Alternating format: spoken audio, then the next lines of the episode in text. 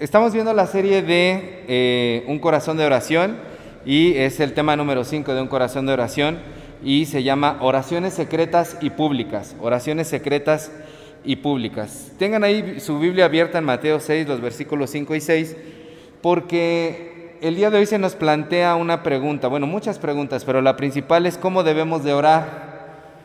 A veces eh, hemos comentado esta pregunta, hemos dicho, no hay una fórmula a lo mejor para poder orar. Sin embargo, Jesús sí da muchas recomendaciones de cómo es que debemos orar y una de las principales es esta.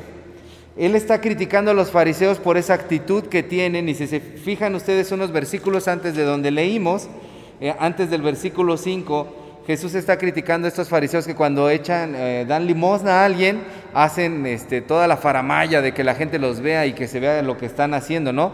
Es a veces como los políticos o los artistas el día de hoy que cuando dan una donación hacen todo un espectáculo y a veces es como una cuestión de un dilema, si si no lo hacen, eh, no se sabe y a veces ellos se justifican diciendo, bueno, es que cuando yo hago público que di una donación, animo a otros a que puedan de esa manera también colaborar, porque ellos son una, un referente para otras personas, ¿no? Ven que está donando fulanito de tal y entonces las personas dicen, pues yo también quiero entrarle a la causa, ¿no?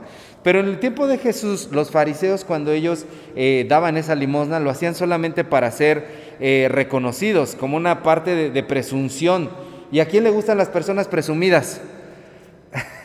en la semana en la escuelita cristiana de vacaciones yo hablaba con los niños y les decía, este, ¿en su salón hay algún niño que se crea mucho? Sí, ¿y qué, qué, qué, este, qué causan esos niños? Caen gordos, caen gordas, ¿no? Esos niños, este, ay, son chocosos porque quieren quedar bien con la maestra y quieren que digan que son los más inteligentes y que traen este, los mejores útiles o los mejores zapatos, ¿no? Entonces, la gente presumida cae mal. Yo no sé si ustedes tengan vecinos o vecinas presumidas, pero siempre hay algún vecino que tiene ese síndrome de doña Florinda, ¿no?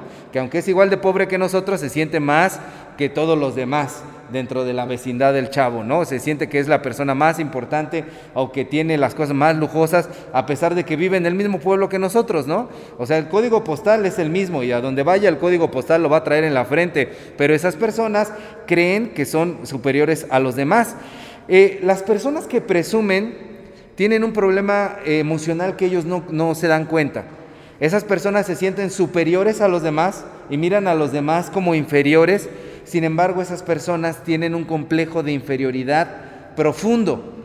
Y ese complejo de inferioridad es tan profundo que cabó tan hondo dentro de su alma que se diluye y ya no se dan cuenta eh, ellos de que son inferiores a los demás porque necesitan eh, todo el tiempo de la aprobación de los otros. Todo el tiempo están necesitados, hambreados de poder ser reconocidos por los demás. Piensen en quien, en quien ustedes quieran. A pesar de que hay personas que son presumidas y podemos decir, ah, bueno, si tiene algo de dinero, si tiene algo de posición social, si tiene algo de poder, esa persona está hambreada de reconocimiento, está necesitada, tiene un vacío bien profundo dentro de su corazón y por eso esta persona no es superior hacia los demás. Pero a veces nosotros, sin necesidad a lo mejor de llegar a ese extremo de ser sumamente presumidos, vivimos muy preocupados por el qué dirán. Vivimos esclavizados por la opinión de los demás. Vivimos intentando agradar a los demás, acomodarnos a los demás, amoldarnos a los demás, vivir de una forma en que los demás solamente digan cosas buenas de nosotros. Pero eso es como cuando la basura nada más la echas debajo de la alfombra, debajo del tapete, debajo del sillón. En algún momento ese sillón se va a alzar, esa alfombra se va a alzar y todo lo que va a estar allí va a ser toda la suciedad, diría Bob Esponja. ¿Qué es eso? ¿No? Que lo que hay debajo de esa alfombra, esa, esa suciedad que hay dentro de nosotros. No queremos que la gente vea los defectos, no queremos que la gente se entere de que somos seres humanos, vivimos esclavizados por eso. Entonces la primera pregunta que me quiero detener para que ustedes puedan reflexionar es esa. ¿Vives esclavizado por agradar a otros? ¿Vives esclavizado por el qué dirán? Ahora lo has hecho en algún momento, en algún momento has intentado quedar bien con familiares, con vecinos, con eh, compañeros de trabajo. Bueno, pues le voy a entrar nada más para que no digan, para que no hablen mal de mí. No tienes como las convicciones firmes. Son personas también carentes de convicción carentes de tener ideas propias, porque todo el tiempo se quieren amoldar hacia los otros. Y en ese momento entonces Jesús ve que estos fariseos viven de esa manera y empieza a hablar, a criticar duramente su actitud, que hacen esto de dar limosna y ponen las fanfarrias, pero también ese, ese sentimiento o esa, ese defecto puede navegar más profundo dentro de nuestro corazón e ir a lo más sagrado que tenemos, que es nuestra relación con Dios, y provocar en nosotros una vida de hipocresía. Yo les he comentado, les he dicho que en mi trabajo anterior se hizo una encuesta, ¿verdad? De qué es lo que piensas cuando viene a ti la palabra cristiano. Y las personas respondían, lo primero que se me viene a la mente cuando dicen cristiano es hipócrita. El cristiano es un hipócrita, porque los domingos ahí andan bien arregladitos para ir a alabar al Señor y en algunas denominaciones hasta todo el mundo va trajeado, ¿verdad? Todo el mundo va con vestido. Aquí no, aquí somos como más casualones, ¿no? Sí, pero en algunas denominaciones hasta se arreglan así como si fuera fiesta y dicen los domingos sí andan ahí muy gloria a Dios, aleluya, y entre semana puros alebrijes y rebujos salen de su boca, no salen puras cosas este, indeseables, eh, que uno los conoce y sabe su manera de vivir y dice, ¿cómo es posible que sean tan hipócritas? A veces navegamos con la bandera de ser cristianos, pero en nuestra vida se está de, de otra forma, ¿no? Y de esa manera nosotros como sabemos que estamos sobrando mal, como sabemos que estamos actuando mal, miren cómo es el cerebro humano tan tan grandioso, tan, este, tan capaz de hacer cosas, que somos capaces de engañarnos a nosotros mismos. El ser humano es capaz de engañarse a sí mismo y de convencerse de que está haciendo algo por una legítima motivación, cuando en realidad en el fondo la motivación es otra. Y entonces como yo sé que estoy mal, intento de alguna forma tapar eso que estoy haciendo mal, haciendo que eh, una fachada religiosa de mí mismo, pero en el fondo yo no vivo realmente una relación con Dios. Y entonces este, trato de ayudar, este, eh, a lo mejor económicamente si puedo, trato de traer un florero más grande, trato de eh, apoyar de alguna manera en que se vea, el hermano siempre está dando sus pesos, ¿verdad? Y no estoy diciendo para los hermanos que dan sus pesos, no, es crítica contra ustedes, sigan dando sus pesos, ¿verdad? Este, pero a veces somos así, nos convencemos a nosotros mismos de que eh, pues vivimos realmente de una manera preocupada por las cosas espirituales cuando en el fondo no le damos esa atención. Nos convencemos de que lo estamos haciendo de corazón, pero muy en el fondo lo estamos haciendo porque hay algo que remuerde dentro de nuestra conciencia. Siempre pongo el ejemplo de que, eh, eh, el ejemplo repetitivo, y perdón si ya lo he dicho mucho, de que cuando llega el, novio o el marido con la novia o la esposa y trae, ¿verdad?, un oso de peluche grande, es porque así de grande es la falta, ¿verdad? Entonces cuando de repente yo veo en las combis a los muchachitos que traen el oso más grande que encontraron en, la juguetería, digo, híjole, este sí metió las cuatro, hizo algo muy grande, porque tapamos, tratamos de tapar nuestras faltas con ese tipo de vida. Y era lo que los fariseos hacían. Los fariseos vivían así. Los fariseos intentaban tapar sus faltas, que se viera cómo ellos estaban viviendo de una manera eh, muy religiosa y que los hombres lo alabaran. Segunda pregunta en la que me quiero detener. ¿Has intentado ganarte el favor de Dios así? Yo, es una pregunta profunda porque yo, yo lo he hecho, hermanos. Yo he dicho, voy a, yo quiero que la gente opine bien de mí. Yo quiero este, estar en la iglesia eh, tratando de cumplir en todas las actividades, pero mi relación con Dios no ha sido profunda en muchas ocasiones. Mi relación con Dios no ha sido la correcta con muchas ocasiones. No he tenido la motivación correcta. Y quiero pensar que no soy el único ser humano ni el único hermano de la congregación que es así, ¿verdad? Entonces, ¿has intentado ganarte el favor de Dios así? Son preguntas profundas que no se responden a, la ligera. Y Jesús entonces conocía claramente, nos dice la escritura, ¿verdad? El corazón, la intención del hombre y se daba cuenta de estas cosas y que a Jesús no lo podían engañar porque lo que estos hombres querían hacer era traer solamente gloria para ellos mismos. Y muchas veces como seres humanos somos así nos ponemos a nosotros en primer lugar de todo. Y entonces ponemos nuestras ocupaciones, nuestra agenda, nuestro trabajo, nuestras aspiraciones, nuestros gustos, nuestros tiempos libres por encima de lo que Dios quiere que hagamos dentro de nuestra vida. Muchas cosas son capaces de tomar el primer lugar de nuestra vida. Llámese trabajo, llámese vicios, llámese alguna persona a la que queremos, toma el primer lugar de nuestra vida.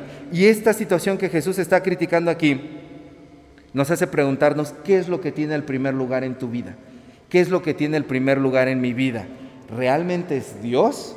Esa pregunta se responde a algo sencillo, aunque es profunda. ¿A qué le dedico más tiempo en el día? ¿A qué le dedico más tiempo en la semana? Ya lo veíamos hace algunas eh, semanas dentro de la predicación dominical. ¿A qué le dedicas más tiempo? Eso es lo que tiene el primer lugar en tu vida, ¿no? Entonces, Jesús cuando ve toda esta actitud de los fariseos dice, no, ustedes no sean como ellos, ustedes no oren así. Porque todo lo que viene desde su corazón, fíjense, no nada más es que la oración hablaba de que, ay, qué gordo cae, cómo está hablando este fariseo con ese tonito que quiere sonar muy santurrón. No, había toda una cuestión de fondo que viene desde la motivación del corazón que Jesús advierte y dice, no sean ustedes así. Ustedes cuando oren, ¿qué es lo que dice el versículo 6? ¿Me lo leen por favor otra vez? ¿Qué, qué dice?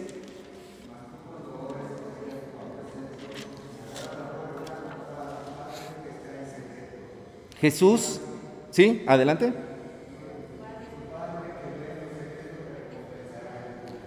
Jesús entonces dice que debemos orar del, modo completamente opuesto a lo que lo hacían los fariseos. Esto es, no nada más es opuesto en la cuestión eh, externa. Jesús no nada más está diciendo, a ellos les encanta orar en público, tú ora en secreto en tu habitación. No, está diciendo en la manera totalmente opuesta también en la motivación del corazón.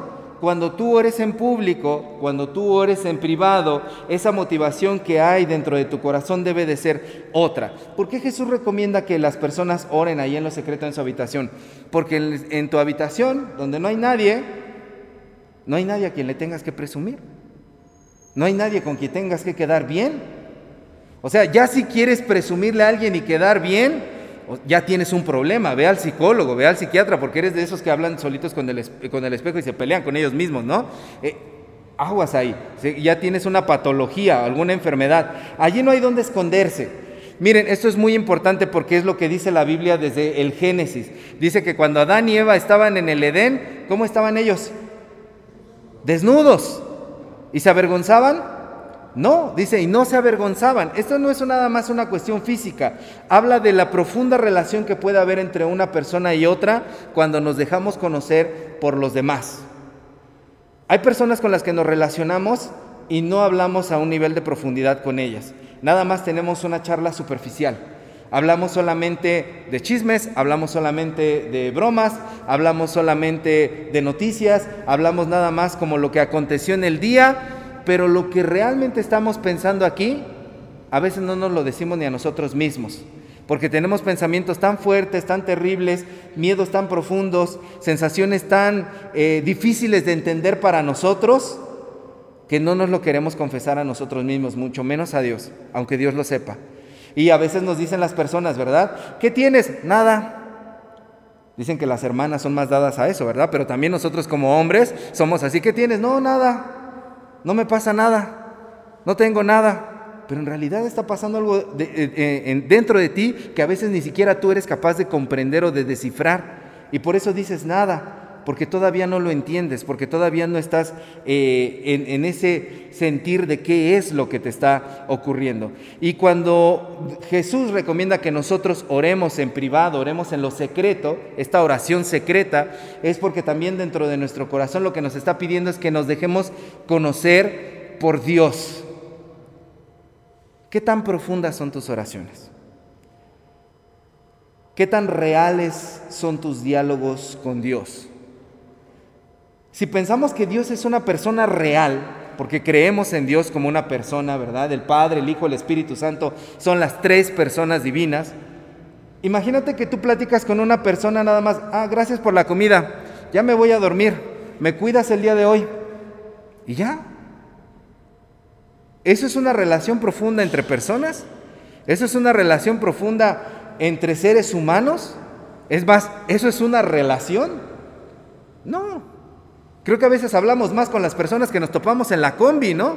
Ay, señora, fíjese que yo voy para el seguro, que no sé qué, y empezamos a hablar y a sacar las historias y las personas nos cuentan lo suyo y a veces ni siquiera los conocemos, ¿no? A veces hablamos más con ellos que con Dios. ¿Qué tan profundo vamos nosotros en nuestras oraciones para con Dios? El orar en secreto significa esto, que yo dejo que mi corazón quede desnudo delante de Dios. Delante de Dios no me puedo esconder. No solamente es porque no voy a presumir. Porque uno puede leer este pasaje y decir, ah, pues que los fariseos eran bien presumidos. Yo no. Pero no. Este pasaje dice más cosas. ¿Qué tanto me dejo yo conocer por Dios? Y esta oración era la que Jesús practicaba. En los evangelios se nos narra, dicen los expertos, por lo menos 20 episodios en donde Jesucristo se aparta para orar. Jesús era muy dado a poder orar largo rato en privado, en secreto. Lucas 5:16 dice que a menudo se retiraba a lugares solitarios a orar. Lo mismo Marcos 6:46 que dice que se fue a una ladera, a la montaña, a orar. Pero miren, cada vez que Jesús se apartaba para orar, y para tener sus ejercicios espirituales, después de eso acontecía las grandes cosas de Jesús, los acontecimientos grandes de su vida. Cuando Jesús se retira a ayunar y a orar al desierto, ¿qué pasa después? Es bautizado. Empieza su ministerio después de eso. Cuando Jesús se retira al desierto en Marcos 6:46, ¿qué pasa de eso? Después de eso, la alimentación de los cinco mil. Es decir, Jesús estaba preparado para estas cuestiones porque dedicaba su vida a poder orar en secreto, orar a solas y orar a este nivel de profundidad.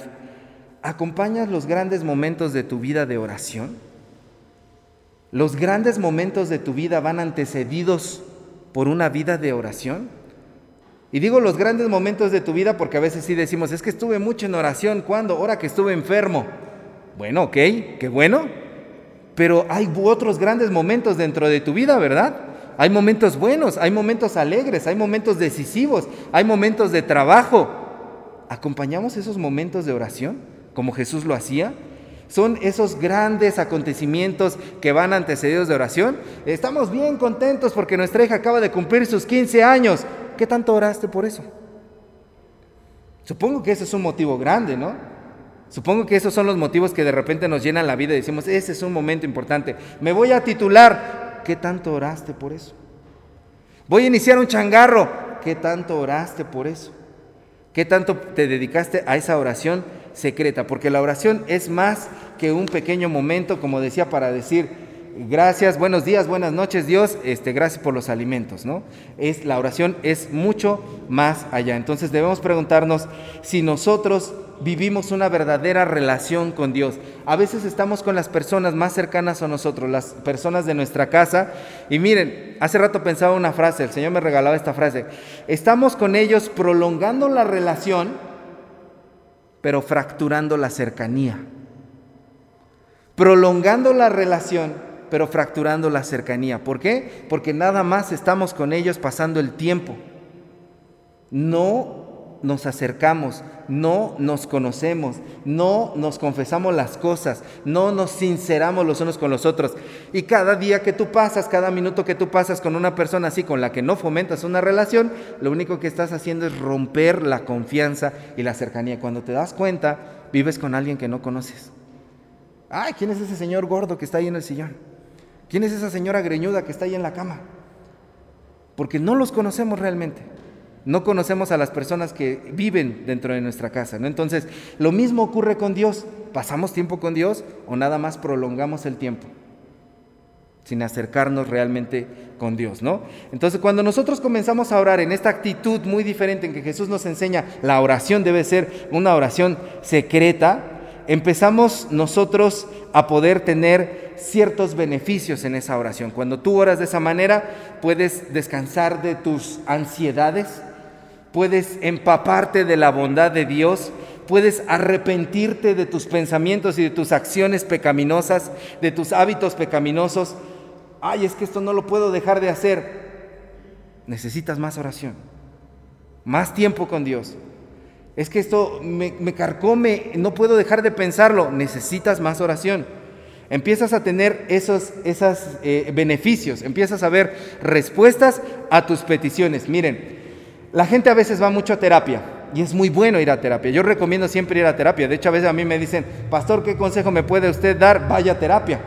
No se acerque con el pastor, vaya a terapia, vaya con un profesional. El terapeuta le va a ayudar. ¿Cuál es el éxito de la terapia? El éxito de la terapia es que las personas en terapia hablan lo que tienen. Mucha gente va buscando que le digan qué hacer, pero en terapia lo que se dice es hablar. Y cuando menos uno se da cuenta de tanto hablarlo, uno ya lo entendió mejor. Y entonces uno puede resolverlo de otra forma. Y uno dice, es que ese terapeuta es bien bueno, ¿no? Y dicen, y a uno hasta le tiene que pagar los cientos de pesos o los miles de pesos. Y, y son buenos. Si nos ayudaron a hablar, son buenos.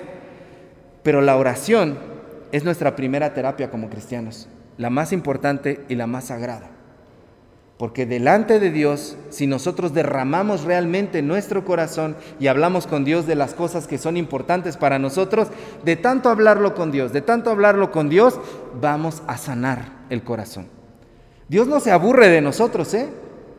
A veces los pastores ya repetimos las historias y la congregación, ay, el pastor otra vez. Y a veces los papás y las mamás también con los hijos empiezan a... No, es que yo cuando. Ay, mi papá, mamá ya está chocheando, ya está viejito, ya está repitiendo las mismas historias. Y la gente se aburre. Pero ¿qué creen? Dios es tan bueno que no se aburre de nosotros. Dios no se aburre de nosotros. Le puedes contar el problema una y otra y otra y otra y otra vez. Y Dios no se va a aburrir. Y cuando tú vacías tu corazón una y otra y otra y otra vez, contándole a Dios tus problemas una y otra y otra vez, empiezas a sanar. Limpias tu ser en esta oración secreta, porque la oración secreta sirve para limpiar nuestro ser. Y que algún día, después de tanto hablar con Dios, después de tanto contárselo, el día que nos levantamos de ahí de estar en oración, digamos, siento que perdí un peso. O sea, todavía tengo estas lonjas, pero perdí un peso. Increíble. Me levanté tan descansado de esa oración. Qué bien me hizo esa oración. Entonces necesitamos nosotros fomentar, ya decíamos la semana pasada, la oración como un estilo de vida. Este, este es el tipo de oración que Jesús quiere que nosotros hagamos. ¿Por qué? Ahora viene la otra parte, la oración pública. Cuando hacemos esto, nuestra vida de oración se transforma en una bendición para otros. Cuando vemos cómo Jesús oraba en público, las oraciones de Jesús en público fueron muy breves. Miren, Juan 11, 41, 42, no lo busquen, escúchenlo. Si quieren anotarlo, o bueno, si quieren buscarlo, búsquenlo. Juan 11, 41 y 42, Jesús ora cuando va a resucitar a Lázaro. Padre, gracias te doy por haberme oído. Yo sabía que siempre me oyes, pero lo dije por causa de la multitud que está alrededor para que crean que tú me has enviado. Si Jesús fuera una iglesia moderna y le pidieran hacer un milagro, ora por la sanidad de esta persona, la gente de esa iglesia de ahora lo correría. No, este que ni sabe orar. No se tardó ni un minuto en orar. ¿Pero por qué? Porque Jesús ya había fomentado todos esos tesoros de la oración en secreto. Y en público simplemente basta con que diga unas cuantas palabras. Yo pasé una época demasiado fanática religiosa en la adolescencia, en la que cuando yo veía la oración metodista, decían, ah, estos metodistas que son los muertodistas, no saben orar. Y empecé a escuchar a otras denominaciones cómo oraban, manda fuego, Señor, aleluya, gloria a Dios. Y oraban con una fuerza, qué bueno, no los critico. Dios a todos nos da un lenguaje para orar. Qué bueno que haya denominaciones así. Pero a veces como seres humanos somos muy llevados a pensar que por las cuestiones o las características externas, físicas, materiales de la oración, es la efectividad de la oración. Ya les he comentado que tengo una tía que siempre decía, este, voy a traer a mi pastor para que ore. Entonces nosotros íbamos a orar por ella. Y decía, sí, bueno, pero ahora le voy a hablar al pastor para que ore, porque nos hacía sentir así como, nada, su oración está chafa. Su oración no es, de la buena. Necesitamos una oración que pegue, que amarre, una con gritos, con júbilo, con adoración, que se sienta ahí el fuego del Espíritu Santo. Y si alguien hubiera escuchado a Jesús decir, Padre, te doy gracias porque siempre me oyes, ni siquiera dijo, quiero que resucites a Lázaro, Señor, te pido que vuelva a la vida. No, Padre, gracias porque siempre me oyes. Sé que siempre me oyes, pero lo dije por causa de ellos para bendecirlos a ellos, para enseñarles a ellos cómo debe de ser la vida de oración. Mateo 11, 25, 26. Te alabo, Padre, Señor del cielo y de la tierra, porque escondiste estas cosas de los sabios y de los entendidos y las revelaste a los niños. Sí, Padre, porque así te agradó. Está orando por las personas humildes, pobres, despreciadas de su época, los marginados, y esa oración está bendiciendo las vidas de ellos. Les está diciendo que Dios les ha dado los más grandes secretos revelados a ellos. Imagínense lo que sintieron esas personas. Alguien que todo el tiempo le han dicho que es un bueno para nada, que no sirve para nada, que no que para qué nació, que es un error que le digan Dios te dio los grandes secretos a ti. Está levantando la autoestima de esas personas, los está dignificando, los está colocando en un lugar que ellos nunca pensaron estar. Ellas, ellos eran los despreciados de Dios, por eso eran pobres. Y con esa oración los hace sentir tan abrazados. La oración chiquita de Jesús que levanta a los demás. Y después eh, veamos este, eh, en Lucas 22, 32. Lucas 22, 32. Le dice a Pedro que, ah, que Satanás lo ha pedido para zarandearlo. Y le dice, pero yo he rogado por ti que tu fe no falte. Dios te pido que la fe de Pedro no falte. San se acabó. Esa es toda la oración. Esa es toda la oración. Y a pesar de lo que pasó Pedro, el Señor levantó a Pedro como el gran apóstol que fue. Lucas 22, 42. Ah, uno pensaría que esta oración va a ser la oración más larga del mundo porque es en el Getsemaní, justo antes de que Jesús sea entregado. Y en Lucas 22, 42 Jesús ora así, Padre, si quieres pasa de mí esta copa, pero no se haga mi voluntad, sino la tuya. yo, no hubiera dormido ahí e, ese día de saber que me iba a pasar eso, si me fuera a pasar lo que a Jesús, yo no hubiera dormido. Jesús, no digo que no hubiera sufrido, porque dice la, escritura que sudó las gotas de sangre, ¿verdad? Pero la oración que registra es tan pequeña en el estilo de Jesús. Y todos recordamos también las oraciones de Jesús en la cruz, ¿verdad? Las que llamamos las siete palabras. Frases chiquita, padres, perdónalos porque no saben lo que hacen tengo sed. En tus manos encomiendo mi espíritu. Las oraciones de Jesús siempre tan breves, porque para Jesús el orar en secreto te daba esa energía para poder reiniciar tu vida, para poder tener esa, e, esa fuerza y de esa manera poder impactar hacia los demás. ¿Qué reflejaban las oraciones de Jesús? Reflejaban siempre bendición. Las oraciones públicas de Jesús siempre eran preocupadas por los demás. No eran para que Él fuera glorificado, sino para que el Padre fuera glorificado y para que las personas fueran bendecidas. ¿Qué reflejan tus oraciones públicas? ¿Qué ven las personas? ¿Qué escuchan las personas cuando tú oras en público? ¿Te preocupas por bendecir a otros? ¿Te preocupas porque las personas sean edificadas al momento de que tú estás orando, que de lo que tú has obtenido en esa oración secreta puedas compartirles a ellos, que cuando alguien te pide, ora por mí porque estoy yo enfermo, esa persona queda agradecida, queda fortalecida, queda animada, sintió que tú estás ahí apoyándolo. Miren, y a veces no damos de la oración porque no tenemos que dar. Y no tenemos que dar porque no llenamos nuestra vida de la oración secreta. Entonces necesitamos, cuando oramos en secreto, los, los tesoros que podemos obtener es una relación más íntima con Dios. Primera los Corintios 2.9 dice, cosa que ojo no vio, ni oído oyó, ni ha subido al corazón del hombre, son las que Dios ha preparado para los que lo aman. Los secretos de Dios, las profundidades de Dios para los que oran. Dice Proverbios 8:11, porque mejor es la sabiduría que las piedras preciosas y todo cuando se puede desear no es de compararse con ella. Necesita sabiduría en la oración secreta para después poder compartir sabiduría. Y después ese gozo, cuando vemos las oraciones que Dios nos contesta genera gozo. El gozo no es alegría, el gozo es la paz en medio del sufrimiento.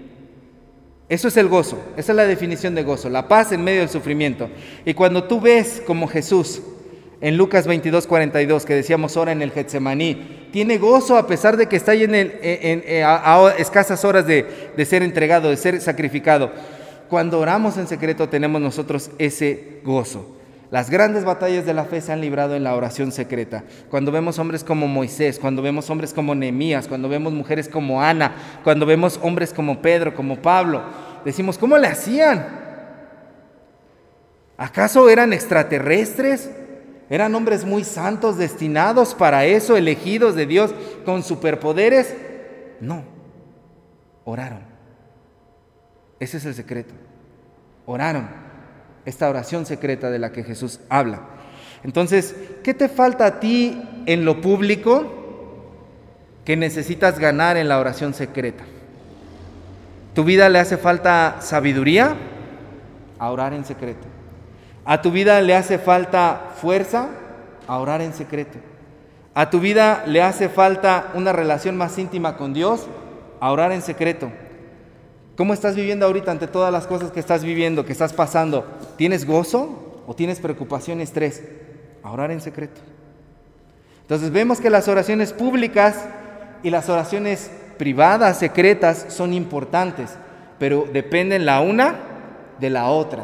No podemos pretender estar en un culto de oración una hora, una hora y media, si no fomentamos esa vida de oración secreta. Y estoy hablando, no podemos, estoy incluyendo. ¿Por qué oramos? ¿Para qué oramos? Cuando oramos, bendecimos a los demás o somos como tenemos la intención en el corazón de tratar de tapar algo como lo hacían los fariseos una relación distanciada de Dios, una, una vida que realmente no está en comunicación con Dios. ¿Oramos como fariseos o oramos como Jesús lo hacía? Para bendecir al Padre y para bendecir a los demás. Hermanos, el día de hoy necesitamos terminar haciéndonos esta pregunta. ¿Oro en secreto? ¿Oramos en secreto? ¿Oro con el corazón correcto cuando me paro a orar en público? Que el Señor nos permita a nosotros que nuestro corazón se revista de esos ánimos, de esa energía, de esa fuerza y de ese anhelo de querer orar en secreto para que nuestras oraciones públicas bendigan a los demás. Los primeros beneficiados después de ustedes van a ser sus familiares, van a ser sus amigos, van a ser los cercanos a ustedes. Y creo que eh, todos tenemos en nuestra intención de nuestro corazón bendecir a los nuestros, ¿cierto? Decía Jesús que hasta las malas personas querían bendecir a los suyos. Para poder hacerlo necesitamos esa vida de oración secreta que finalmente va a ser pública y les va a ayudar a ellos a poder también salir adelante. Amén. Pongámonos de pie, vamos a orar. Amado Padre, gracias. Gracias Señor por hablarnos en esta hora. Todos necesitamos de ti, Señor, y a todos nos hace falta el día de hoy algo en nuestra vida que los demás pueden ver. Así que te ruego, Señor, que nos des eso que nos falta al estar de rodillas ante ti en secreto, Señor. Ayúdanos a ser personas de oración, cristianos de oración, que aprendan, Señor, a orar como tú nos has enseñado. En Jesús. Amén.